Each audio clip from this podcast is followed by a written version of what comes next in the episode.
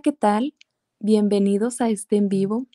Soy Jessica Trejo, psicóloga mexicana, que parte de mis estudios fueron en, en Colombia, específicamente en Barranquilla, del Departamento Atlántico de Colombia.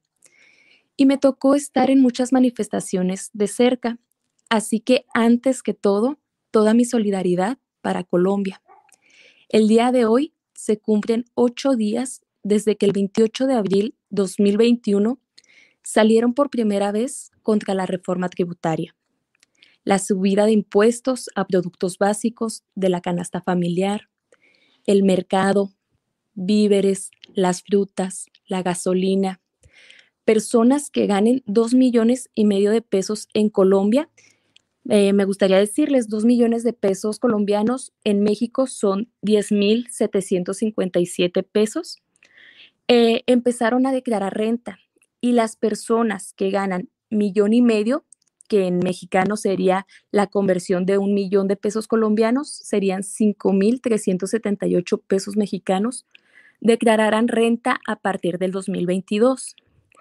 Entonces, como se han fijado en estos días a través de varios medios de comunicación, redes sociales, se han difundido imágenes, videos donde se pueden observar que hay muchas muertes, muchas violaciones y claro que sí, un gran abuso de poder por la Policía Nacional.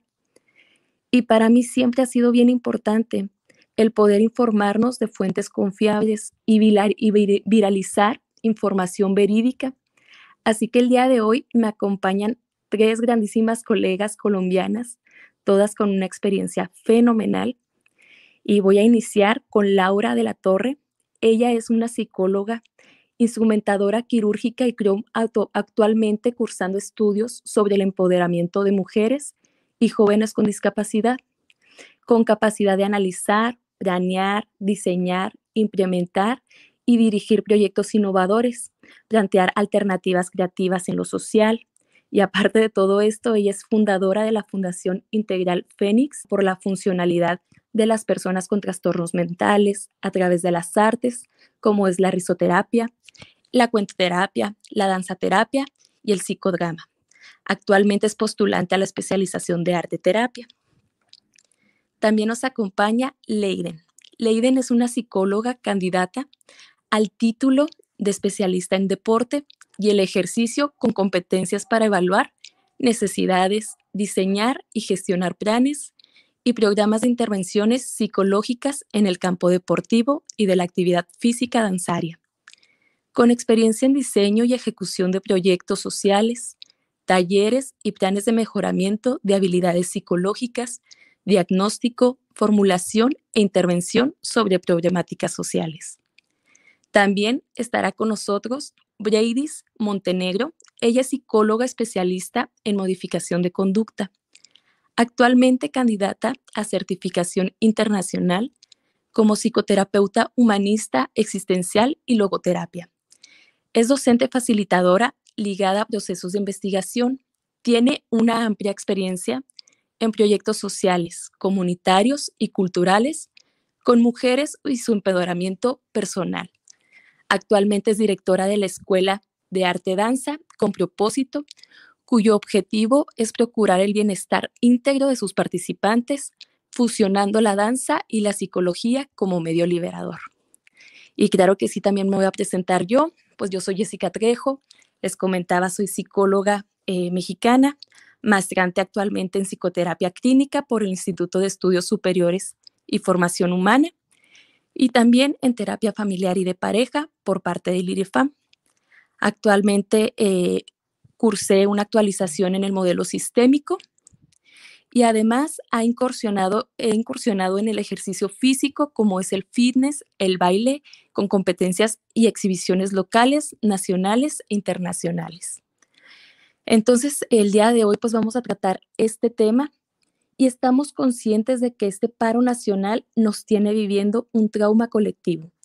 Por eso queremos brindarles herramientas de cómo cuidar nuestra salud mental durante el paro nacional. Y me gustaría pues iniciar, compañeras, colegas, eh, preguntando cómo se está viviendo en Colombia, en donde se encuentran actualmente ustedes y que nos platiquen a México, a, los mismos colombianos y a las demás personas que nos están sintonizando de qué es lo que se está viviendo allá. Buenas noches, buenas tardes para otras partes del mundo. Bueno, la eh, Jessie, la situación en Colombia es realmente triste y y realmente preocupante. Estamos siendo abusados y abusadas, por lo cual estamos haciendo una vez más eh, esta, esta voz, esta voz de aliento, porque es necesaria para todas esas personas que están atemorizadas en casa, para todas esas personas que marchan, que les toca, que nos toca contribuir y salir a protestar, porque el pueblo está sangrando, porque el pueblo está enfermo. Y no por nosotros y nosotras mismos o mismas, sino por tanta, tantos años de peso de gobiernos y de, y de mandatos eh, inadecuados. Eh, esto es salud mental durante la, el paro nacional, durante la paro, el paro pandemia, es más grande la necesidad de ir a protestar cuando un pueblo habla, cuando un pueblo suena, cuando un pueblo grita, incluso en medio de una pandemia, es porque es mayor, es mayor la fuerza de vencer el virus como lo es los gobernantes que hemos tenido estos últimos, estas últimas décadas antes el virus de la pandemia, coronavirus. Es un momento de encuentro para llegar a todas, esos, a todas esas casas, a donde estás tú, que estás teniendo algún síntoma, alguna crisis, algún evento adverso. Créeme que yo también lo he sentido. Y aquí estaremos para, es, para extenderles un aliento, una voz. Estamos sufriendo, pero saldremos hacia adelante.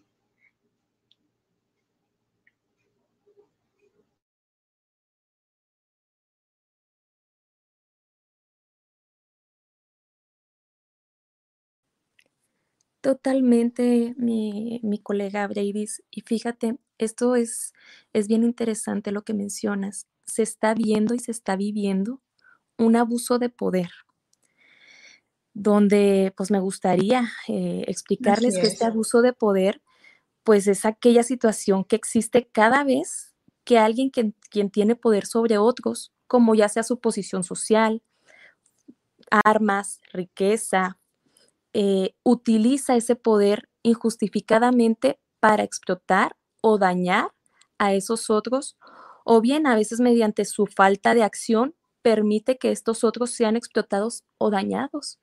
Y aquí estamos viendo un gran daño psicológico. Censurando, están censurando eh, por varias redes, ya sea Twitter, Facebook. Entonces, se, me imagino que están pidiendo pues este grito de ayuda eh, al momento de, mandarnos toda esta información, de que, de que sean escuchados realmente.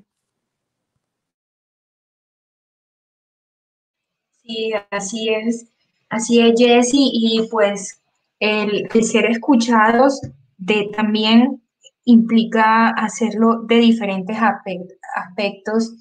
No solamente implica ir y, marchar y estar y ser parte de la revolución. También puedes hacerlo desde tu casa, ser parte de esa revolución desde el hogar de manera simbólica, involucrando a todos tus miembros de la familia.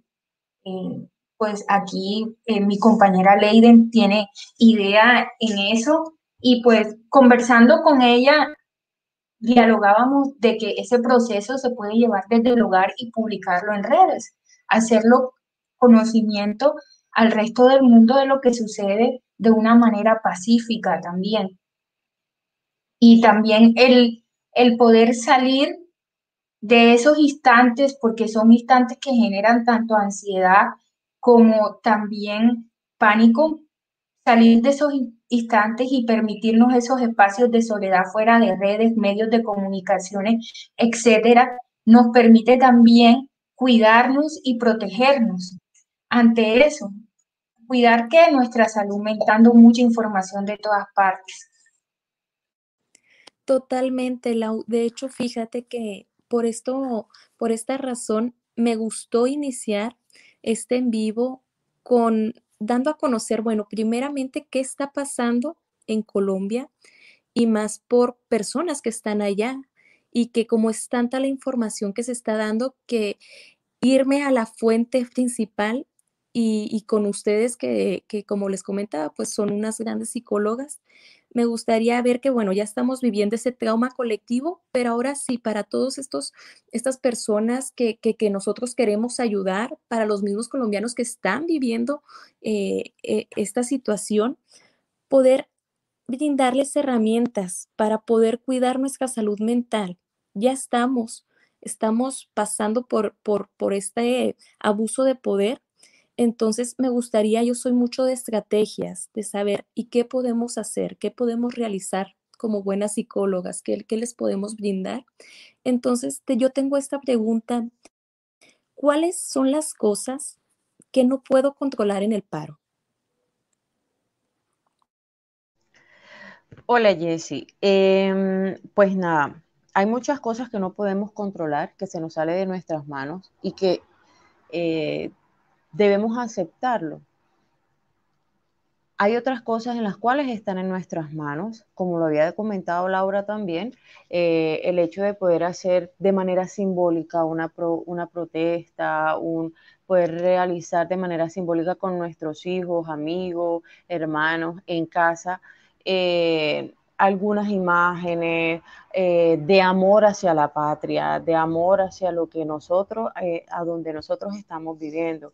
Eh, imágenes o videos de amor hacia lo nuestro. Sabes, he visto mm, muchísima información, de hecho en España, en eh, noticias en las que muestran vandalismo, en las que muestran eh, policías agrediendo el SMAT, en la que muestran sangre, en la que muestran mm, mucha información que nos que nos genera también pánico y que, no, y que nos desestabiliza un poco. Sin embargo, hay que mostrar también de una, de una u otra forma, a manera simbólica, eh, que es Colombia. Colombia también está pasando por este proceso, pero también podemos brindarle listo, Colombia tiene muchas cosas lindas por la cual en estos momentos nosotros estamos haciendo el paro, por la cual nosotros en estos momentos estamos revolucionándonos. Entonces, mostrar de una manera simbólica con nuestros hijos, con nuestros familiares, desde casa, también esa posición que nosotros tenemos es válido. Todo esto es, es válido. ¿Y qué pasa?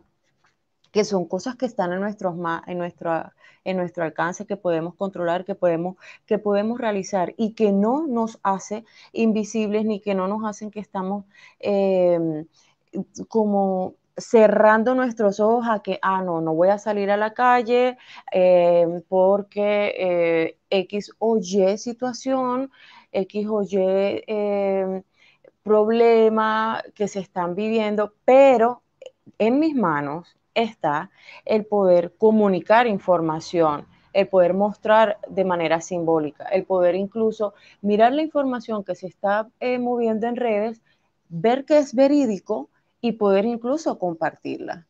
Eh, otra, eh, esa es otra, otra opción que nosotros tenemos y que se encuentra en nuestro control y que, nos, y que se encuentra a, nuestra, a nuestras manos.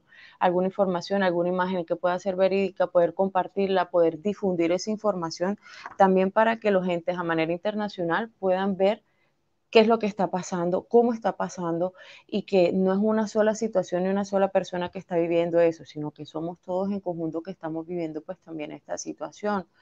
Otra forma que nosotros podemos ver y que está en nuestro alcance y que eh, en el cual no nos podamos, en el cual no nos vamos a sentir que estamos evadiendo un poco el hecho de salir a las calles, también implica con el hecho de respirar un poco, decir stop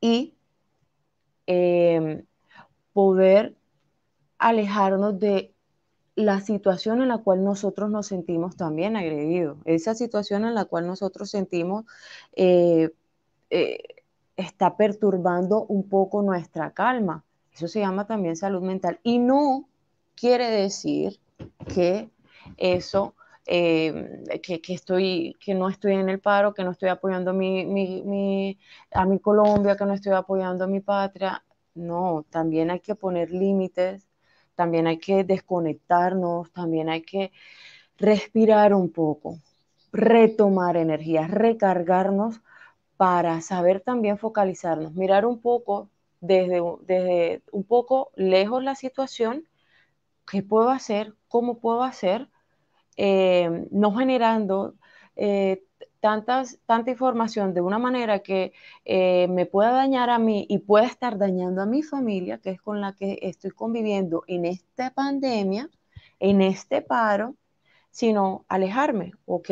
Voy a tener un espacio para poder realizar esto, para poder realizar una actividad eh, física, para poder realizar actividad deporte con mi hijo, con mi, con mi nieta, con mi sobrino, eh, voy a realizar eh, algo que a mí me agrade también, em, porque necesitamos recargarnos. No siempre saturarnos, saturarnos, saturarnos, ni estar, ni, ni, ni, sí, hay paro, sí, hay marcha de tal hora a tal hora, listo, ah, nos vamos a informar, vamos a informarnos entonces a una hora también específica, pero no saturarnos de esa información.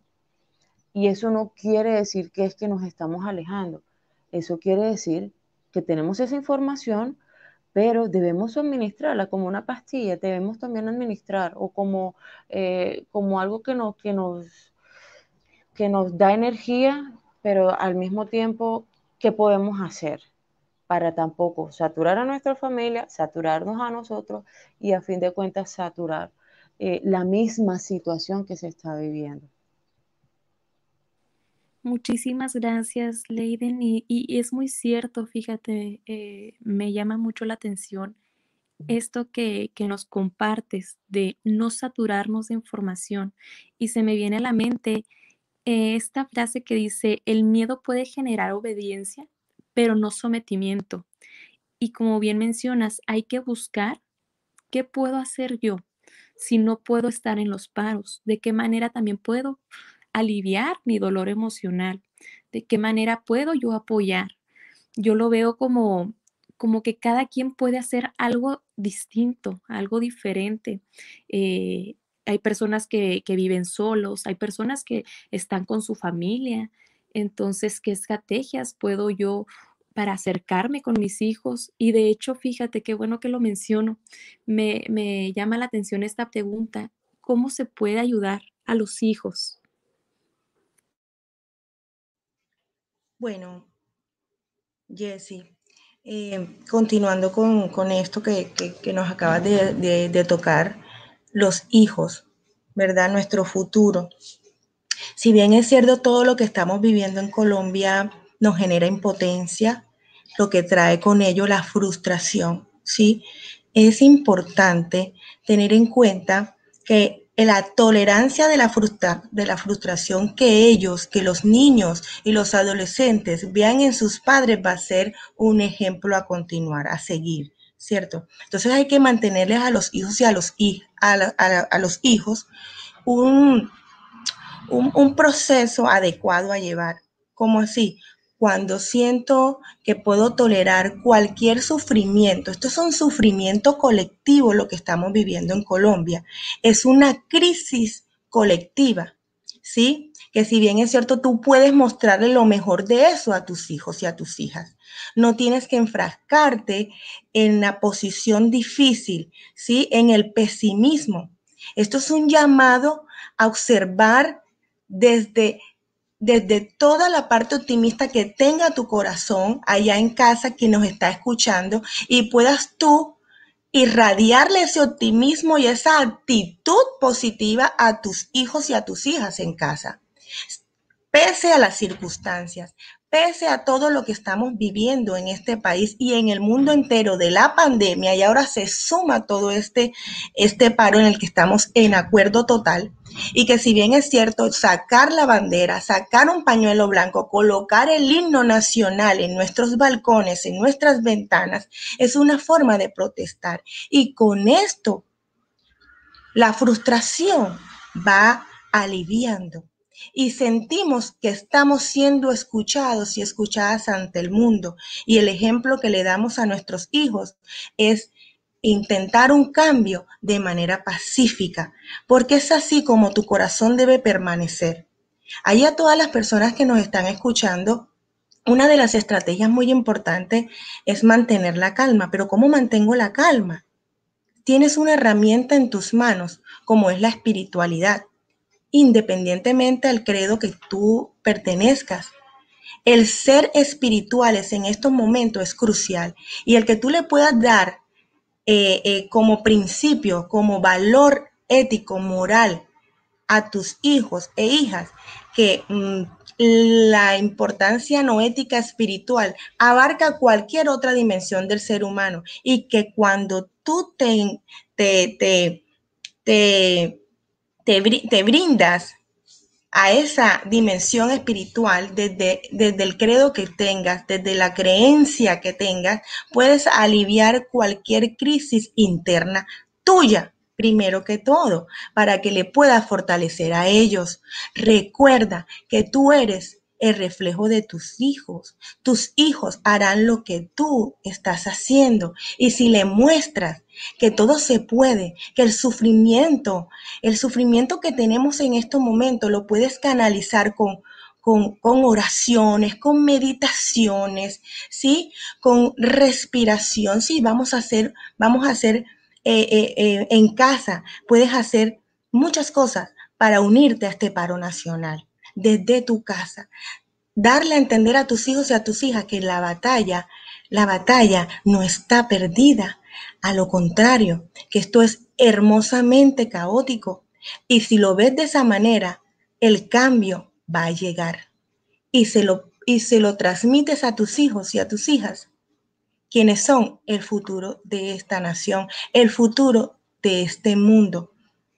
Entonces es un llamado a poder tolerar esas frustraciones, eh, compañeras, a poder, a poder enseñarle a nuestros hijos y hijas en casa cómo hacerlo. ¿Sí? Y la parte espiritual es necesaria, es necesaria y crucial en estos tiempos para continuar hacia adelante. Excelente, Gladys. Y complementando lo que tú dices, me hace recordar a la película La vida es bella, eh, Exactamente. sí, la vida es bella. Él nunca le, le, transmitió, le transmitió ese miedo a su hijo, sino que le dio la fortaleza a través de crearle una imagen, una película a su propio hijo, explicándole la realidad que estaba ocurriendo. Entonces, como que sería muy interesante también ustedes como padres, como nos dice Andrea Fornaris aquí que nos está escribiendo, a mí me pasa que soy una de las que sale a marchar, pero por ser mamá lactante no he podido. Al comienzo me frustré, pero he tomado las redes como voz de protesta. Excelente, Andrea. Y a tu hija algún día le contarás esta historia de nuestro país que está pasando, de una forma animada, de una forma en que ella pueda empatizar con lo que sucedió en nuestro país y que la, la historia no se vuelva a repetir porque eso es lo que nos marca siempre cuando no realizamos un foco ante lo que sucede y las historias siempre tienden a repetirse. Eh, yo soy mamá de una niña de cuatro años y, y Blaze también es mamá. Pues lo espléndido aquí es que no es tomarlo como conejillo de indias, pero es como que ponemos ahí en marcha cada uno de los aspectos que, que ellos, eh, pues los niños no, Por supuesto. son magia, son magia y pues Amelia a veces me pregunta como que, mamá, ¿y qué está pasando? Y que, porque se dan cuenta de todo, realmente se dan cuenta. y pues yo hoy le inventé una historia, le creé una historia de lo que estaba sucediendo, le dije que, que había ciertos monstruos y ciertas cosas que podían pues atentar a la, a la sociedad, a las personas y pues ahí jugamos y, y pues ella misma creó su, su historia también. De, de, hecho, Laura, me haces pensar también en algo muy, muy importante con lo que acabas de decir, y es que sobre todo las mamás, sobre todo los, tías, yo por lo menos soy tía de una nena de 5 años, y es educarlos también en los buenos valores, en las buenas costumbres, en la educación de casa, también. El hecho de poder darles esa información, de poder darles herramientas en las cuales ellos puedan decidir este, si van a ser X profesional, siempre actuar de una manera correcta, no ante la, no, no correcta manera eh, de acatar una ley, sino correcta a manera de que realmente qué es lo bueno y qué es lo malo. Porque en esta sociedad, desafortunadamente, en estos tiempos, hay cosas que se están confundiendo o hay cosas que se están, em, se están viendo como que no, pero es que es bueno y esto también es bueno. Hay cosas buenas y hay cosas malas. Fin, punto. ¿sí? Y que nosotros debemos respetar esas posiciones y no, y no eh, tapar o no eh, como, como, como no mezclar o no eh, maquillar las cosas que son buenas y que son malas. Si se están, si se están violando los derechos humanos, eso está mal sea policía, sea SMAT, sea lo que tenga que ser, sea una mujer, sea, sea un perro, sea etcétera, eso está mal. Punto final. Entonces también como intentar buscar eso, que realmente eh, hay cosas buenas, hay cosas malas y que nosotros podemos enseñar a nuestros hijos acerca de eso. Hay cosas que no están bien y que por el hecho de que un superior o por el hecho de que una persona eh, me diga, debes hacer esto o debes hacer aquello, no siempre va a ser bueno. Por ejemplo, mi hermano le dice, mi hermano le dice a mi nena, mi hermano le dice a mi nena, este, cuando una persona mayor a ti te llame y te diga, mira, esto o aquello, usted debe preguntar siempre a su papá y a su mamá porque usted está en formación. Y usted necesita siempre velar eh, y usted necesita ser siempre velado por su mamá y su papá y en estos momentos, pero cuando tú seas grande, tú vas a tomar tu decisión, pero ya a sabiendas realmente que eh, tú vas a identificar si eso está bien o si eso está mal. Entonces, Así es. Así es, y pues ahí entraría la parte de, bueno, ya eso sería de parentalidad, pero entraría la parte de respeto, eh, que los niños aprendan a discriminar qué es respeto, qué es obediencia y cómo, cómo manejar eso entre el, nivel de que a que cada, cada, o sea, de acuerdo a la profesión, cómo tú debes enseñarle a tu hijo a qué se le debe respetar, a que realmente la palabra obediencia ahí no entraría en, ninguna, en ninguno de los ámbitos. Eh, ¿Cierto? No sé si aquí me puedes complementar, Lady, en esa parte. Claro que sí, claro que sí. Eh, nosotros tenemos, eh, con relación a lo que decía ahorita Lau, la obediencia es un, es un plano para, para tratar con mucho, con mucho cuidado, con mucho tacto, ¿sí? Porque queremos chicos críticos, queremos eh, chicos y chicas que puedan ser eh, responsables de las elecciones que tomen, ¿sí? Entonces ellos también tienen derecho a desobedecer. Pero ¿hasta qué punto? Entonces hay que mantener un equilibrio con, los, con, con nuestros hijos e, e hijas y tener en cuenta también que con los niños tú puedes hacer toda una fantasía. ¿sí? Y no mostrarle el horror que está pasando en tu casa, no mostrarle el horror que está pasando en el mundo, ¿cierto? Ellos son de mucha fantasía y es muy fácil mostrarles eh, eh, el mundo bonito, aunque, aunque estén pasando muchas vicisitudes en tu, en tu entorno, ¿sí? Entonces, eh, son estrategias, Laura, Leiden, Jessie, que vamos a manejar en estos, en estos conversatorios, en estos podcasts, en, eh, sí, y que, bueno, es una, es, es un, un, primer encuentro de muchos que vamos a tener en donde vamos a ondear en estos temas, en estos temas importantes para todos los padres, madres y personas, como dice Leiden, ella tiene una sobrina ahí a su lado, a todas las personas, porque en este futuro es que hay que pensar, en este futuro de en lo que, está, lo que estamos formando en casa, ¿sí? Pero importante tener en cuenta eh, así como en macro, en poderoso, eh, eh, que a ellos y a ellas que nos están observando y que intuyen, ahorita, ahorita Laura decía, ellos palpan todo, intuyen, palpan, sí palpan, comprenden todas tus emociones aunque tú no se lo manifiestes. Entonces es importante que respires profundo, que te tranquilices, que si has de llorar, llora, ¿sí? En silencio, allí en, en, armonía con, con, tu, con tu ser superior, ¿sí? Llámese como tú lo quieras llamar, ¿sí? Con tu ser superior y luego descarga y puedas darle a ellos a los más chiquitos y a los adolescentes fortaleza, porque eres tú, madre, eres tu padre, eres tu familiar, tío, abuelo, su sostén, ¿sí? Tus sus cimientos. Y, y, y, mis compañeras vamos a tener de estos encuentros mucha tela por cortar, hay mucha tela por cortar. Y, y bueno, eh, Jessy, no sé si aquí vamos, aquí, va, aquí vamos. Sí, vamos. Sí, y fíjate, Brady, Laura y Leiden, qué importante al mencionar este, todas estas protestas, bueno, simbólicas que podemos hacer sin necesidad de salir a la calle, incluyendo, informando, y haciendo parte a los hijos.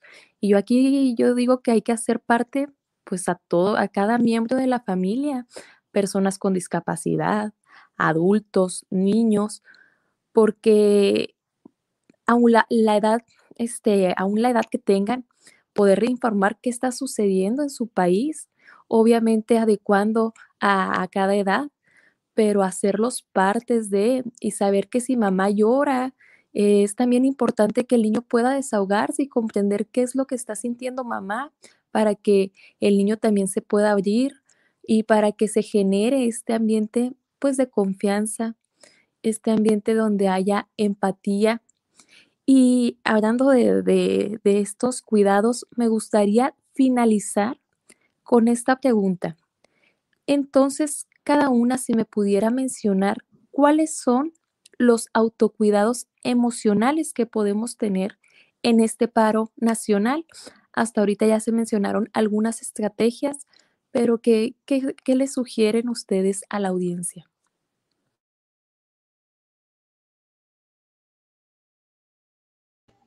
Bueno, de esos autocuidados emocionales, sí, como bien decías ahorita, eh, hemos ahondeado un poquito, un poquito, pero, pero sé que tendremos mucho más tiempo para esto.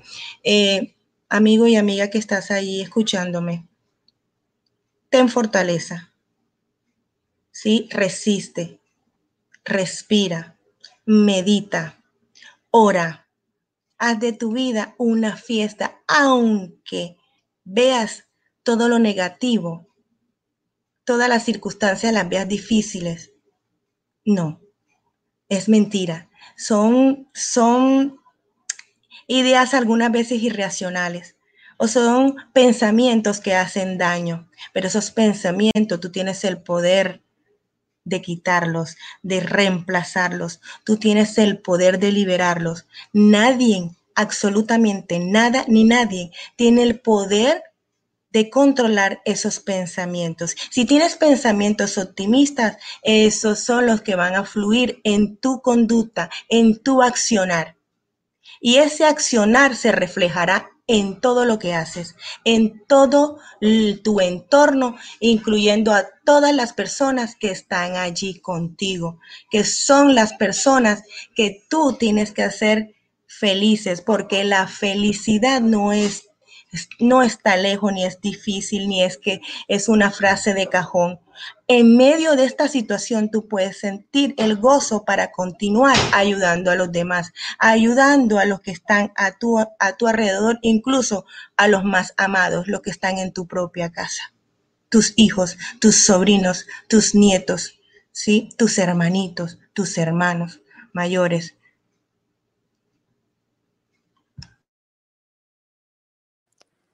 Muchas gracias, Brady. Eh, me gustaría saber, Laura, eh, ¿qué, nos puedes eh, dar a esta audiencia ya para, para poder finalizar cuidados emocionales que puedan tener ellos mismos para ir, por favor, cerrando?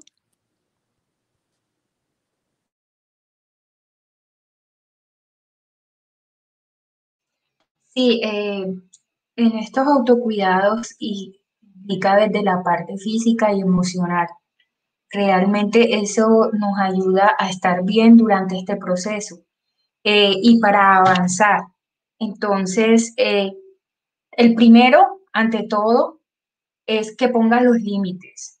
Decidir cuándo te desconectas, cuándo le puedes ser indiferente a las cosas. Eso no te hace ni menos ni más empático, como lo comentaba anteriormente. Eh, ¿Por qué? Hay momentos en que el caos te angustia y pues para tú mantener una buena salud mental, pues date un espacio para ti mismo. Segundo, eh, que salir a las calles no es la única alternativa, como lo proponíamos antes, simbólicamente lo puedes hacer, o como nos comenta Olivia aquí dentro de nuestro chat, eh, hacer un cacerolazo con los vecinos, unirse, con la comunidad y pues promoverlo a través de las redes sociales.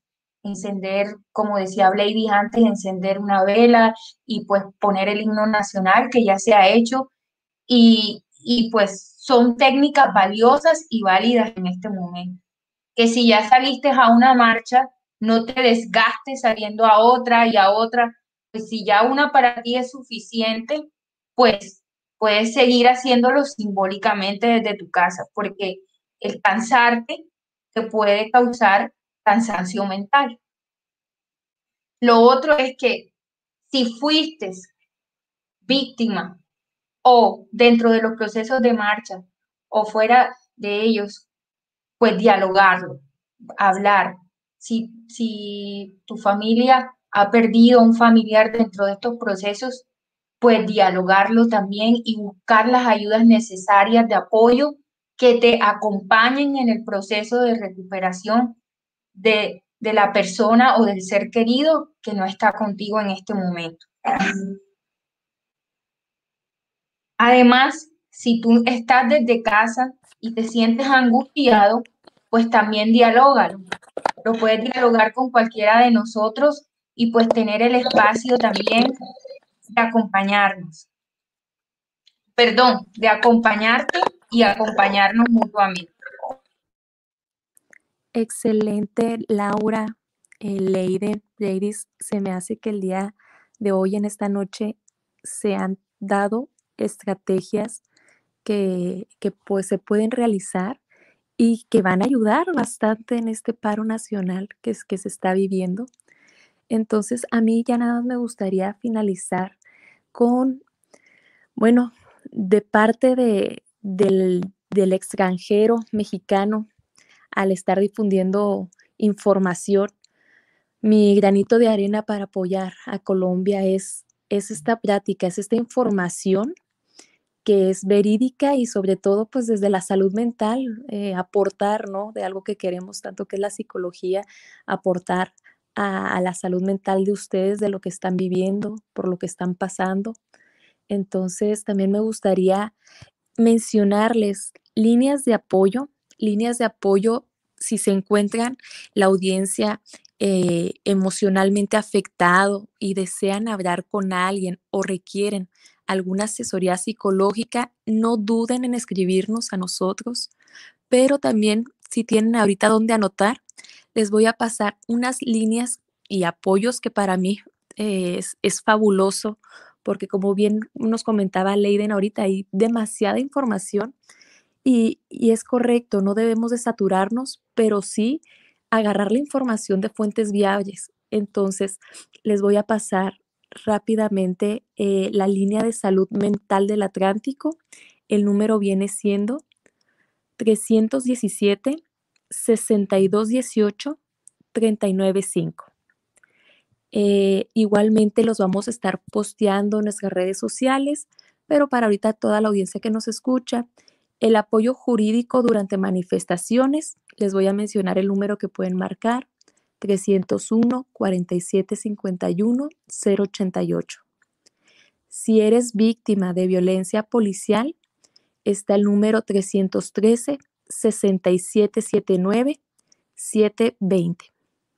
Abogados defensores de derechos humanos en la línea 350 399 7884. Y si tienes información sobre personas desaparecidas, no dudes en marcar al número 300 449 2665. Entonces, eh, pues vamos a estar constantemente subiendo eh, videos. Entonces, pues esperemos y sean de, de utilidad para todos y cada uno de ustedes. Agradezco enormemente a mis compañeras que se pudo realizar este en vivo y que nos brindaran la información y que sepan que, que pues México está con ustedes y espero que también esto nos sirva a nosotros para, para saber cómo ayudar, porque también tenemos esta inquietud, ¿qué podemos hacer? Entonces, pues más que nada me queda decir que pasen una muy buena noche y les agradezco compañeras de corazón.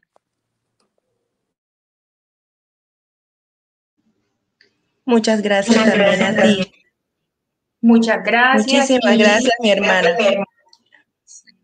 Muchísimas gracias, eh, eh, Jessie y hermana eh, compatriota latinoamericana. Y un abrazo, saludos a los escuchas y pues mucho, mucho ánimo en estos momentos. Así es, mucho ánimo y nos encontramos en un nuevo momento, en un nuevo podcast. Gracias a ustedes, chicas. Muchas bendiciones. Ánimo, ánimo y hacia adelante, hacia adelante con la ayuda de Dios.